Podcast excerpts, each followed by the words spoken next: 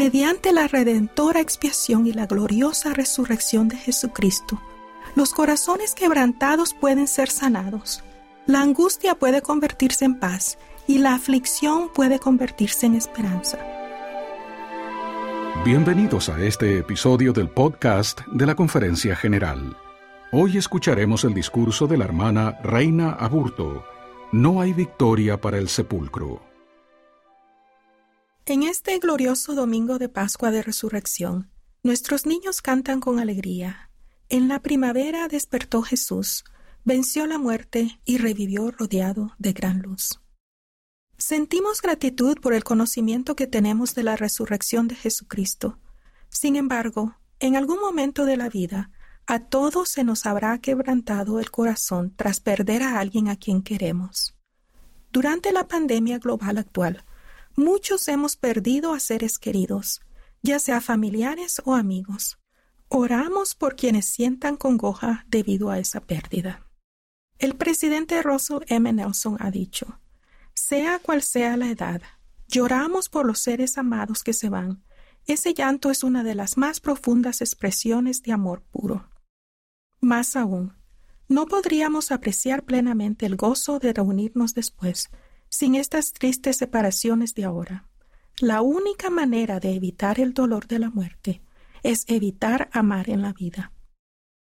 Podemos imaginarnos cómo se sintieron los amigos de Jesús que lo habían seguido y servido tras presenciar su muerte. Sabemos que ellos estaban tristes y llorando. El día de la crucifixión, sin saber lo que pasaría el domingo, seguramente les abrumaba la aflicción, preguntándose cómo seguirían adelante sin el Señor. Sin embargo, continuaron ministrándole a Él aún en la muerte. José de Arimatea le pidió a Pilato que le diera el cuerpo de Jesús. Bajó el cuerpo, lo envolvió en una sábana, lo puso en su sepulcro nuevo e hizo rodar una gran piedra a la entrada de éste. Nicodemo trajo mirra y aloes y le ayudó a José a llevar el cuerpo y a envolverlo en lienzos con las especias. María Magdalena y otras mujeres siguieron a José y Nicodemo, vieron dónde pusieron el cuerpo de Jesús y prepararon especias aromáticas y perfumes para ungirlo de conformidad con las estrictas leyes de la época, esperaron para seguir preparando y ungiendo el cuerpo, porque el sábado era el día de reposo. Entonces, muy de mañana el domingo, fueron al sepulcro. Al darse cuenta de que el cuerpo del Salvador no estaba, fueron a decirles a los discípulos, quienes eran los apóstoles de Jesús. Estos fueron con ellas a la tumba y vieron que estaba vacía salvo María Magdalena, todos se fueron preguntándose qué habría sucedido con el cuerpo del Salvador. María Magdalena se quedó a solas en la tumba. Solamente unos días antes había visto la trágica muerte de su amigo y maestro. Ahora la tumba estaba vacía y ella no sabía dónde se encontraba él. Era demasiado para ella y lloró. En ese momento el Salvador resucitado vino a ella y le preguntó por qué lloraba y a quién buscaba. Pensando que quien le hablaba era el hortelano, ella le pidió que, si él se había llevado el cuerpo de su señor, se lo dijera para que ella se lo llevara. Me imagino que quizá el Señor le estaba permitiendo a María Magdalena que se acongojara y expresara su dolor.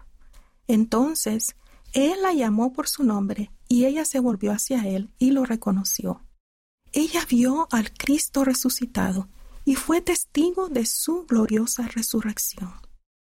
Al igual que ustedes, de algún modo me identifico con la angustia que María Magdalena y sus amigos sintieron al llorar la muerte del Señor. Cuando tenía nueve años, perdí a mi hermano en un devastador terremoto. Debido a que pasó de manera inesperada, me tomó tiempo asimilar la realidad de lo que había ocurrido. Tenía el corazón quebrantado por el pesar y me preguntaba, ¿qué sucedió con mi hermano? ¿Dónde está? ¿A dónde fue? ¿Volveré a verlo? En ese entonces aún no sabía del plan de salvación de Dios y tenía el deseo de saber de dónde venimos, cuál es la finalidad de la vida y qué sucede con nosotros después de que morimos. ¿Acaso no todos sentimos ese anhelo cuando perdemos a un ser querido o atravesamos por dificultades? Unos años después, empecé a pensar en mi hermano de cierta manera. Imaginaba que él tocaba nuestra puerta. Yo abría y él estaba allí y me decía, No estoy muerto, estoy vivo. No podía venir, pero ahora me quedaré contigo y nunca más me iré. Esa imagen, que era casi como un sueño, me ayudó a sobrellevar el dolor que sentía por haberlo perdido. La idea de que él estaría conmigo acudía a mi mente una y otra vez. A veces hasta miraba fijamente hacia la puerta, con la esperanza de que él llegara y lo volviera a ver. Cerca de cuarenta años después, durante la Semana Santa, estaba meditando sobre la resurrección de Jesucristo y pensé en mi hermano. En ese momento, finalmente comprendí. Recordé que imaginaba que él venía a verme. Ese día me di cuenta de que el Espíritu me había consolado en esa difícil época. Yo había recibido un testimonio de que el espíritu de mi hermano no está muerto, sino que vive. Él aún sigue progresando en su existencia eterna. Ahora sé que mi hermano resucitará en ese magnífico momento en el que, gracias a la resurrección de Jesucristo, todos seremos resucitados. Además, él ha hecho posible que todos nos reunamos en familias y tengamos gozo eterno en la presencia de Dios, si escogemos hacer y guardar convenios sagrados con Él. El presidente Nelson ha enseñado, la muerte es un componente necesario de nuestra existencia eterna. Nadie sabe cuándo va a venir, pero es esencial en el gran plan de felicidad de Dios. Gracias a la expiación del Señor, la futura resurrección es una realidad y la vida eterna es una posibilidad para toda la humanidad. Para los apesadumbrados seres queridos que quedan atrás, el aguijón de la muerte es mitigado por una fe firme en Cristo, por un fulgor perfecto de esperanza y amor por Dios y por todos los hombres, y un profundo deseo de servirles. Esa fe esa esperanza, ese amor nos permitirán entrar en la sagrada presencia de Dios y, con nuestros cónyuges y familias eternas, morar con Él para siempre. Testifico que, si Cristo no hubiese resucitado de los muertos, o si no hubiese roto las ligaduras de la muerte, para que el sepulcro no tuviera victoria, ni la muerte aguijón, no habría habido resurrección.